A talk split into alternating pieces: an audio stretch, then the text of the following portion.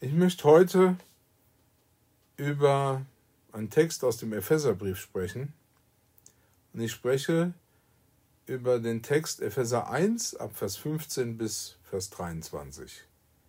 Und ich lese ihn nach der Luther-Übersetzung 84. Wer will, kann den gerne mitlesen.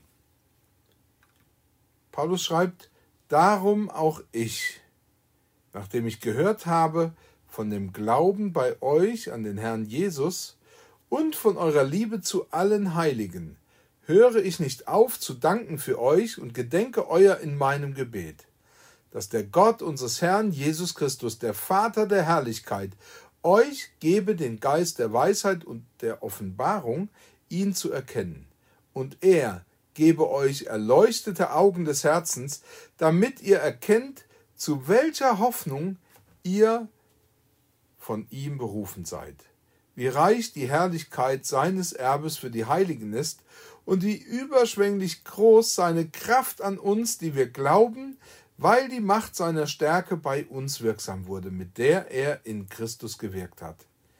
Durch sie hat er ihn von den Toten auferweckt und hat und eingesetzt zu seiner Rechten im Himmel, über alle Reiche, Gewalt, Macht, Herrschaft und alles, was sonst einen Namen hat, nicht allein in dieser Welt, sondern auch in der zukünftigen. Und alles hat er unter seine Füße getan und hat ihn gesetzt, der Gemeinde zum Haupt über alles, welche sein Leib ist, nämlich die Fülle dessen, der alles in allem erfüllt.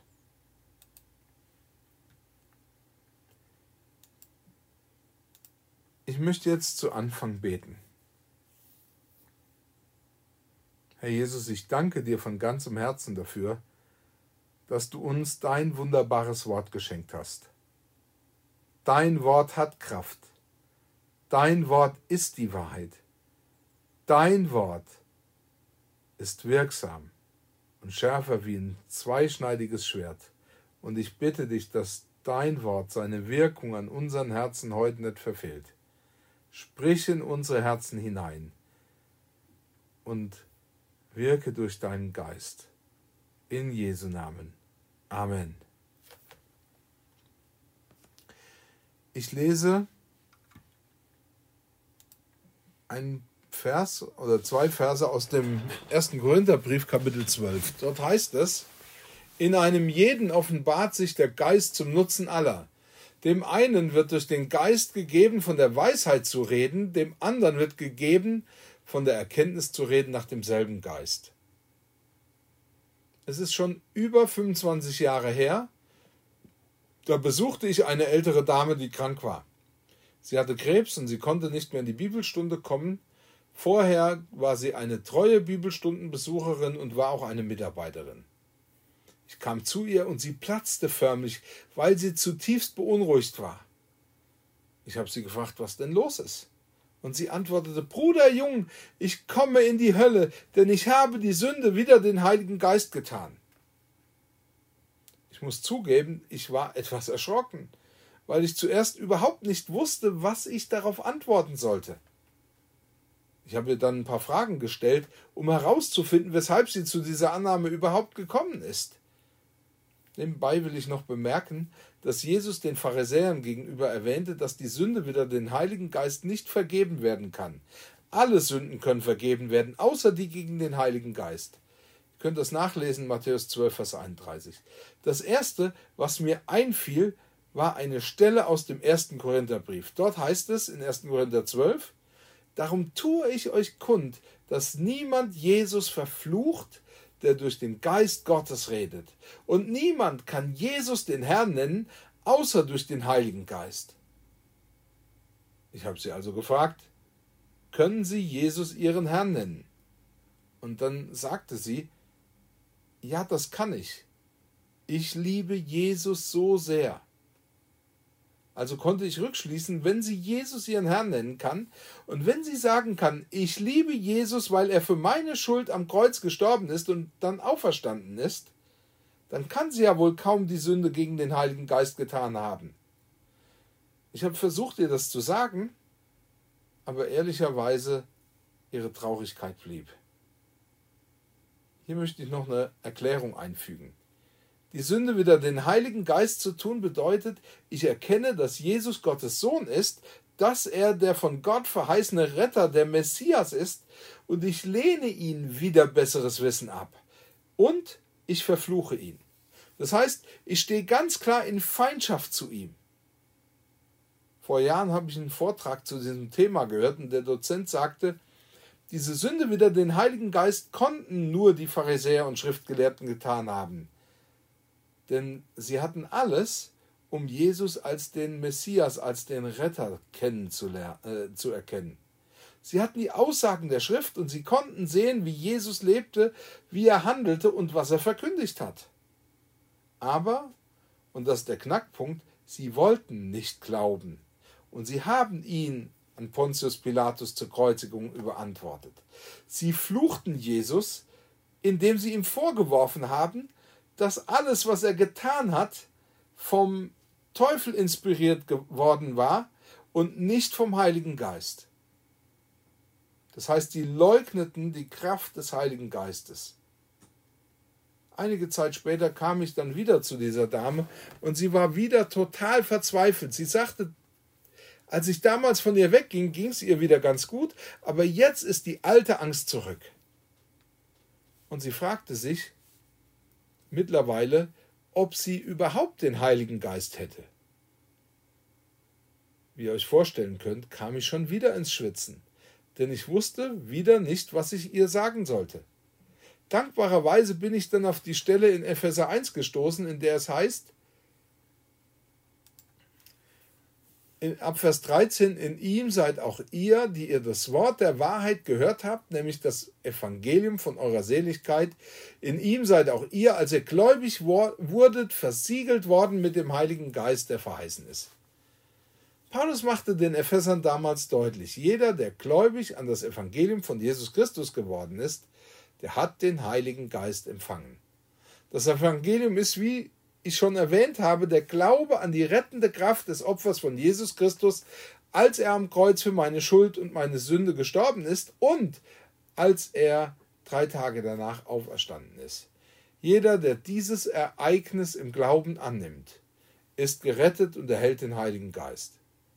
Ich konnte ihr also sagen und zusprechen, wenn Sie von Herzen glauben, dass Jesus Christus zu Ihrer Rettung am Kreuz gestorben ist und dass er danach auferstanden ist, dann sind sie gerettet und haben den Heiligen Geist erhalten. Das kann ich dir übrigens auch zusprechen. Wenn du beunruhigt bist und Angst hast, den Heiligen Geist zu haben, aber du glaubst an Jesus Christus, den Auferstandenen, den gekreuzigten und auferstandenen Herrn, dann darf ich dir sagen, du bist auch einer, der den Heiligen Geist hat und erhalten hat. Denn wenn du diesen Geist nicht hättest, so könntest du überhaupt nicht verstehen, wer Jesus ist und was er getan hat. Für manchen von uns sind das vielleicht Spezialprobleme, die weit weg sind von aller eigenen Erfahrung. Du stellst dir nie die Frage, warum sollte ich eigentlich den Heiligen Geist haben?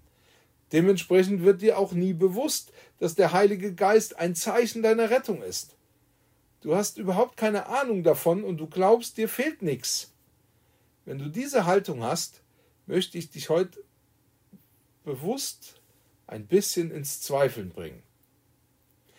Es ist erstaunlich, wie viel Energie Paulus aufgewendet hat, um den Gemeinden im Neuen Testament den Heiligen Geist näher zu bringen. In verschiedenen Briefen spricht er immer wieder über den Heiligen Geist. So zum Beispiel in Römer 8, da spricht er darüber, dass die Leitung des Heiligen Geistes, also das sich vom Heiligen Geist führen lassen, ein Zeichen dafür ist, dass jemand den Heiligen Geist hat. Im Galaterbrief zeigt Paulus, dass die Regierung des Heiligen Geistes daran sichtbar wird, dass sich Verhaltensweisen wie Liebe, Freude und Frieden zeigen. Den Heiligen Geist nicht zu kennen und nicht zu wissen, weshalb es gut ist, den Heiligen Geist zu haben, ist für Christen schlicht nicht vorstellbar. Trotzdem ist auch Paulus auf Menschen gestoßen, die vom Heiligen Geist nichts wussten. In der Apostelgeschichte in Kapitel 19 begegnet Paulus in Ephesus Menschen, die offenbar Johannes dem Täufer darin folgten, dass sie Buße taten und umgekehrt waren zu Gott, aber sie hatten das Evangelium noch nicht gehört und dementsprechend noch nicht verstanden. Also hat Paulus ihnen erklärt, wer Jesus ist, er erklärte ihnen das Evangelium, sie kamen zum Glauben, dann legte er ihnen die Hände auf. Und daraufhin empfingen diese Menschen den Heiligen Geist als Zeichen ihres Glaubens. Ich möchte heute mit euch über die Frage nachdenken, wozu brauchen wir den Heiligen Geist? Und ich möchte euch dazu ein paar Hinweise aus unserem Text, also aus Epheser 1, 15 bis 23 geben. Der erste Hinweis, den ich euch geben möchte, wozu wir den Heiligen Geist brauchen, ist der, wir sollen ihn, Jesus, erkennen. Ich lese ab Vers 15. Darum auch ich, nachdem ich gehört habe von dem Glauben bei euch an den Herrn Jesus und von eurer Liebe zu allen Heiligen, höre ich nicht auf, zu danken für euch und gedenke euer in meinem Gebet, dass der Gott unseres Herrn Jesus Christus, der Vater der Herrlichkeit, euch gebe den Geist der Weisheit und der Offenbarung, ihn zu erkennen. Offensichtlich hatte Paulus eine sehr gute Meinung von den gläubig gewordenen Ephesern. Ich möchte ein bisschen zum Hintergrund erklären. Ephesus war eine Hafenstadt am Mittelmeer, die in der heutigen Türkei liegt. Allerdings ist es heute keine Hafenstadt mehr, sondern äh, es, sie liegt vier Kilometer vom, vom Strand und vom Meer entfernt. Also sie ist stark verlandet. Ich selbst war vor circa 20 Jahren mit einer Freizeit der Liebenzeller Mission in Ephesus und markant ist heute, wenn man da hinkommt, einmal ein ausgegrabener Landungssteg, auf dem die Seeleute damals ankamen. Als erstes stießen sie auf ein Hinweisschild, wo die Prostituierten zu finden sind, und als zweites sahen sie dann das große Theater, welches unmittelbar in der Nähe des Hafens lag. Ephesus war bekannt für die Verehrung der Göttin Diana oder Artemis, wie man sie auch genannt hat. Sie war eine Göttin der Fruchtbarkeit. Die Stadt Ephesus war bekannt für den Handel mit silbernen Diana-Figuren. Als Paulus diese Stadt besuchte, in der er übrigens dann zwei Jahre lang das Wort Gottes unterrichtet hat, kam es unter Demetrius zu einem großen Aufstand der Silberschmiede. Dieser Aufstand war allein gegen die Christen gerichtet. Und er war so heftig, dass Paulus danach fliehen musste. Wahrscheinlich ist Paulus mit seinem Lern Lernstoff nicht ganz durchgekommen. Aus diesem Grund hat er offenbar den Brief an die Gemeinde in Ephesus geschrieben und auch kam dementsprechend auf wichtige Lehren zu sprechen. Unter anderem auch auf die Sache mit dem Heiligen Geist. Wahrscheinlich saß er zu der Zeit, als er diesen Brief geschrieben hat, in römischer Gefangenschaft. Der Brief muss also Anfang der 60er Jahre nach Christus abgefasst worden sein. Die Gemeinde der Epheser hat sich offensichtlich dadurch ausgezeichnet, dass sie standhaft an Jesus Christus festhielten und sich wirklich nicht einschüchtern ließen. Sie waren treu. In der Offenbarung des Johannes, aus den sieben Sendschreiben der Offenbarung, erfahren wir über die Epheser Folgendes. Da heißt in Offenbarung 2, ich kenne deine Werke und deine Mühsal und deine Geduld und weiß, dass du die Bösen nicht ertragen kannst und hast die geprüft, die sagen, sie seien Apostel und sind's nicht und hast sie als Lügner befunden und hast Geduld und hast um meines Namens willen die Last getragen und bist nicht müde geworden. Die Epheser waren bereit, um des Namens Jesu willen Lasten zu tragen und geduldig zu sein. Selbst viele Jahre nachdem Paulus schon nicht mehr lebte, war das immer noch so. Paulus konnte für diese Epheser wirklich danken. Aber gleichzeitig betete er für sie, dass sie mit dem Heiligen Geist begabt werden. Sie sollen den Geist der Weisheit und Offenbarung empfangen, damit sie Jesus erkennen. Hier handelt es sich um eine Weisheit, die durch den Heiligen Geist bewirkt wird. Menschliche Weisheit sah Paulus dementsprechend als wenig hilfreich oder nützlich an. Im ersten Korintherbrief spricht er darüber, dass Gott die menschliche Weisheit zur Torheit, also zur Dummheit machen wird. Die menschliche Weisheit selbst ist wenig Nutze bzw. sogar hinderlich, wenn es um den Glauben an Jesus Christus geht. Paulus schrieb schon den, äh, den Korinthern in diesem ersten Kapitel, wie unterschiedlich die Wahrnehmung ist. Menschliche Weisheit sieht in Jesus eine Torheit, eine Dummheit. Aber diejenigen, die zum Glauben gekommen sind, die sehen in ihm eine Gotteskraft. Wir merken also dementsprechend, ist es schwierig, mit menschlicher Weisheit zu erkennen, was eigentlich nur durch Gottes Geist sichtbar wird. Nämlich, dass es nur eine Weisheit gibt, die wirklich hilfreich ist, Jesus Christus. Paulus schreibt in 1. Korinther 1 ab Vers 30, durch ihn aber seid ihr in Christus Jesus, der uns von Gott gemacht ist, zur Weisheit und zur Gerechtigkeit und zur Heiligung und zur Erlösung. Die größte Weisheit hat derjenige, der Jesus Christus als Ursache unserer Gerechtigkeit, Heilung und Erlösung, Heiligung und Erlösung annimmt und erkennt. Diese Weisheit wird vom Heiligen Geist bewirkt. Dieser Geist enthüllt, wer Jesus ist. Es ist ein Geist, der deutlich macht, mit wem wir es in Jesus zu tun haben. In unserem Text heißt es, dass Jesus über alle Reiche, Gewalt, Macht, Herrschaft und alles, was sonst einen Namen hat, sowohl in dieser als auch in der zukünftigen Welt die Herrschaft hat. Paulus spricht von einer Ausschließlichkeit, das heißt, er macht deutlich, Jesus wurde vom Heiligen Geist an die allerhöchste Stelle gesetzt. Es gibt keine Macht, die über ihm steht, außer dem Vater. Jesus hat Autorität, die in diesem Zeitalter genauso wie in allen zukünftigen Zeitaltern gilt in dieser Welt zu leben und nicht zu wissen, wer wirklich Autorität hat, bedeutet nichts zu wissen. Vor kurzem war ja wieder dieses Weltwirtschaftsforum in der Schweiz, in Davos. Und das ist ein Treffen, zu dem die einflussreichsten Politiker, also die, die, äh, die höchsten Politiker kommen. Zu diesem Treffen kommen die einflussreichsten und wichtigsten Wissenschaftler und es kommen die einflussreichsten und, und, und äh, wichtigsten Wirtschaftsvertreter.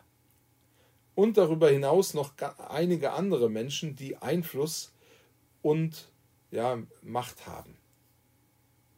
Es gibt viele Menschen, die glauben, dass in diesem Weltwirtschaftsforum eine neue Weltordnung ausgehandelt wird. Dann gibt es natürlich auch Leute, die glauben, dass die eigentlichen Herren dieser Welt IT-Unternehmen sind. Beziehungsweise Wirtschaftsunternehmen, die die Fäden in der Hand halten und über das Wohl und Wehe dieser Welt entscheiden.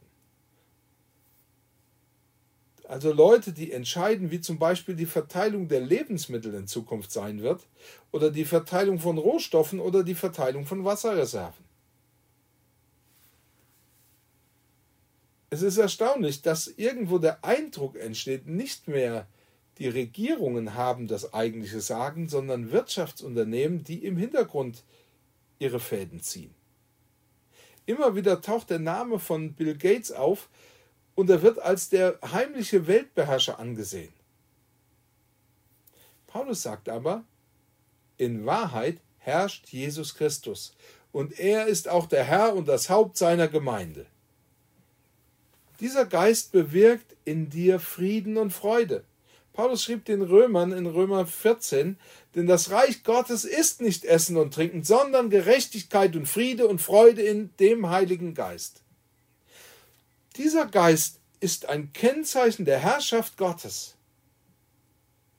Wenn du also in dieser Welt und in all ihren Katastrophen und Kriegen und Nöten zuversichtlich sein kannst, weil Jesus Christus der Herr ist, dann ist das eine Wirkung des Heiligen Geistes.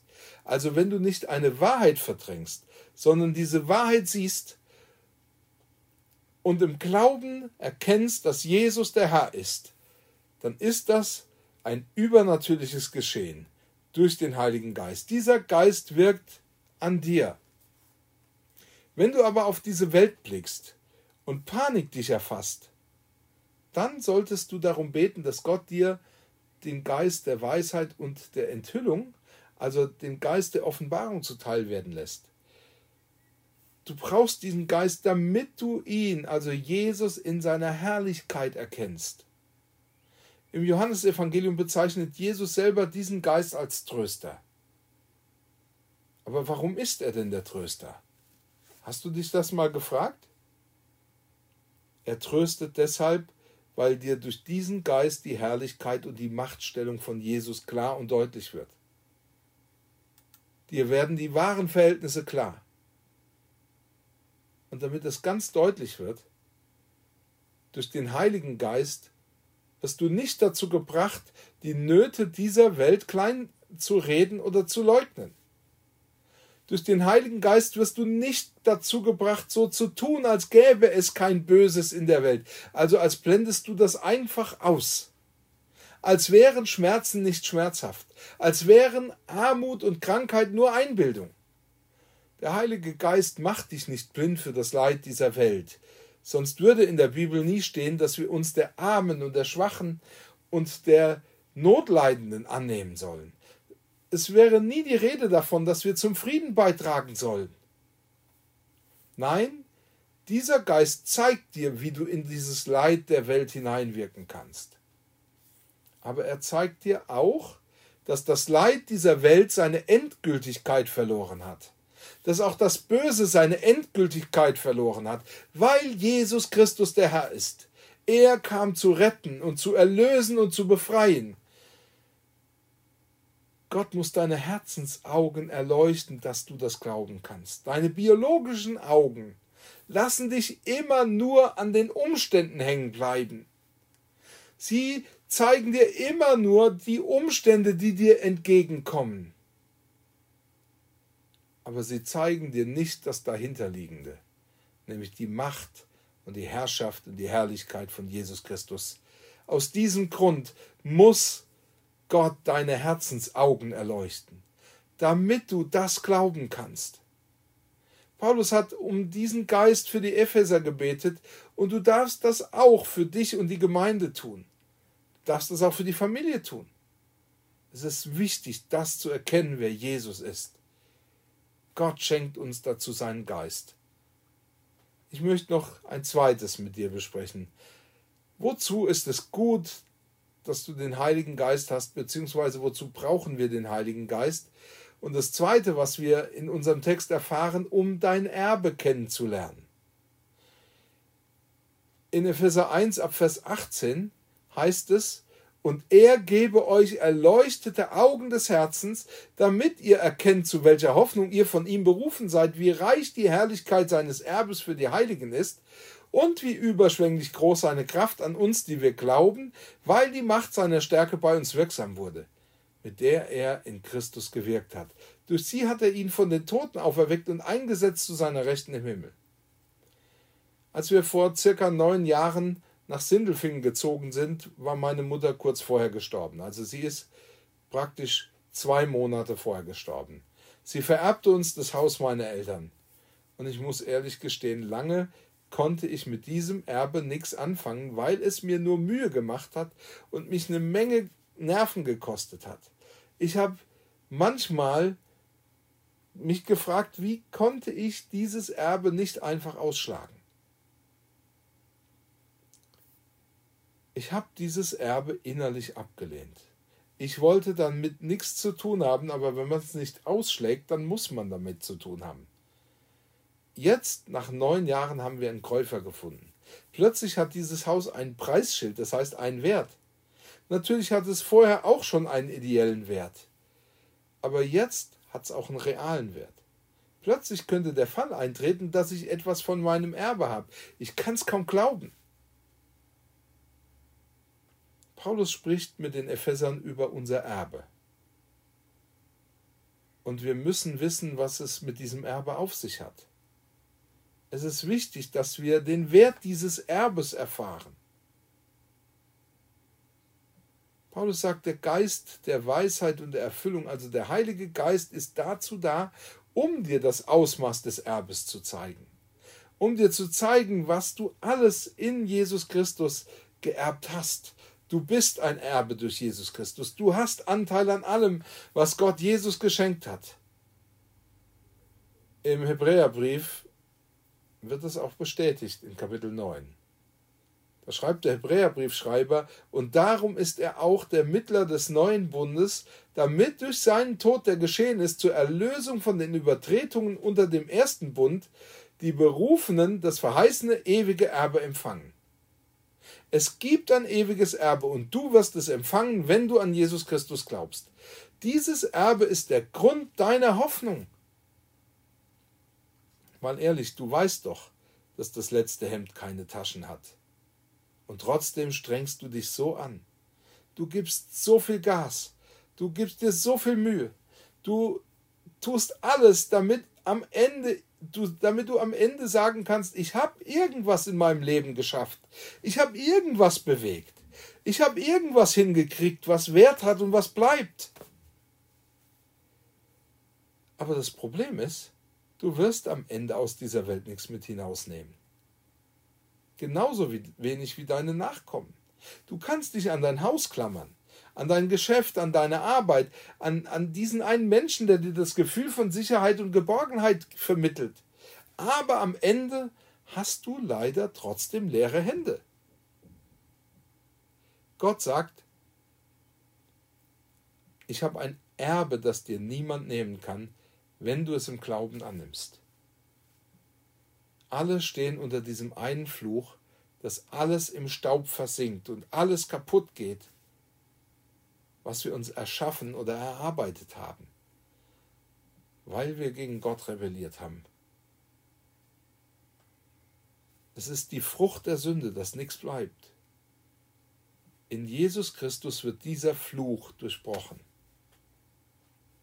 Denn die himmlische Heimat, die himmlische Herrlichkeit und damit dein Erbe ist keine schöne Idee, sondern eine Tatsache.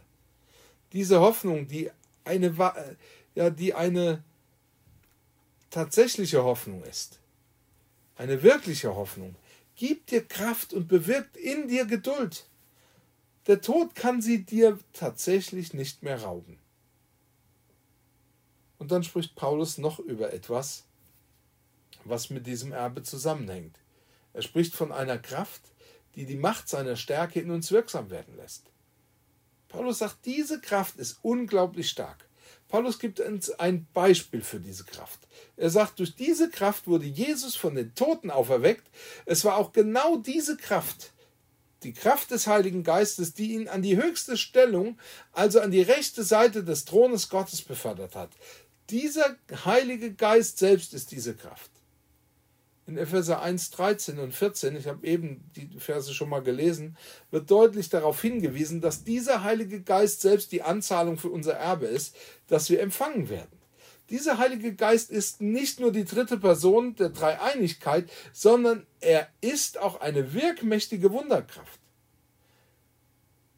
Als ich die Verse unseres heutigen Textes übersetzt habe, wurde auch mir deutlich, dass hier von einer alles übertreffenden Wunderkraft die Rede ist. Also einer Kraft, die überaus wirksam ist. Der Heilige Geist hat also eine unvorstellbare Stärke. Seine Wirkung ist unvorstellbar groß. Paulus spricht offensichtlich auch darüber, dass wir Anteil an dieser Kraft haben. In Epheser 3 macht Paulus deutlich, dass diese Kraft den inwendigen Menschen stärkt.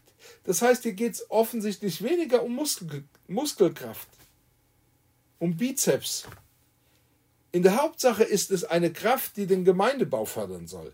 Und Paulus sagt dann in Epheser 4, dass durch diesen Geist Gaben und Ämter vergeben wurden, damit die Heiligen zugerüstet werden zum Werk des Dienstes. Das heißt, Gott beteiligt uns an seiner Kraft, damit seine Gemeinde gefördert und aufgebaut wird.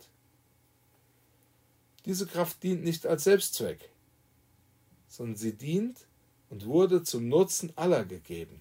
Sie wurde gegeben, um uns im Glauben fest und stark zu machen. Wir sind ja jetzt gerade als Sindelfinger Gemeinde dabei, ein Haus zu bauen. Und ich bin vor kurzem vorbeigefahren und es stehen tatsächlich schon Wände. Vorher war da noch gar nichts Da war das alles Fantasie, aber jetzt stehen Wände, jetzt ist es real. Wir bauen ein neues Haus. Und dieses Haus wird gebaut, damit die Gemeinde wachsen kann und damit die Arbeit erleichtert und verbessert wird. Und das ist gut und wichtig. Ich freue mich als Pastor darüber. Aber die eigentliche Kraft haben wir schon geerbt. Die eigentliche Kraft und der Aufschwung in unserer Gemeinde wird nicht durch das Haus kommen, sondern durch das Erbe, an dem wir beteiligt sind. Der Heilige Geist wirkt an uns und in uns. Wenn wir diesem Geist Raum geben, dann kann die Gemeinde zum Nutzen aller wachsen. Dann entsteht auch ein tiefer innerer Friede und eine tiefe innere Freude an der Gemeinde. Ihr habt das vielleicht auch schon so ein bisschen mitgekriegt, aber an Bauprojekten haben sich schon ganze Gemeinden zerstritten. Und das liegt daran, dass die Nützlichkeit solcher Projekte häufig allein nach menschlichen Maßstäben berechnet wird. Dieses Haus soll die größtmögliche Wirkung haben. Dabei will Gott, dass die Gemeinde die größtmögliche Wirkung hat. Das heißt, das Haus kann nicht tun, was Gottes Geist tun muss. Wie gesagt, mich nicht falsch verstehen. Es ist gut, solch ein Haus zu bauen. Aber wir müssen die Richtung unserer Hoffnung auf unser Erbe ausrichten. Von diesem Erbe, dem Heiligen Geist, kommt Kraft zu uns und Wirkung. Wozu brauchen wir den Heiligen Geist? Damit haben wir uns gerade beschäftigt. Wir brauchen den Heiligen Geist, um zu erkennen, wer Jesus ist und um unser von Gott verheißenes Erbe kennenzulernen und in Empfang zu nehmen. Amen.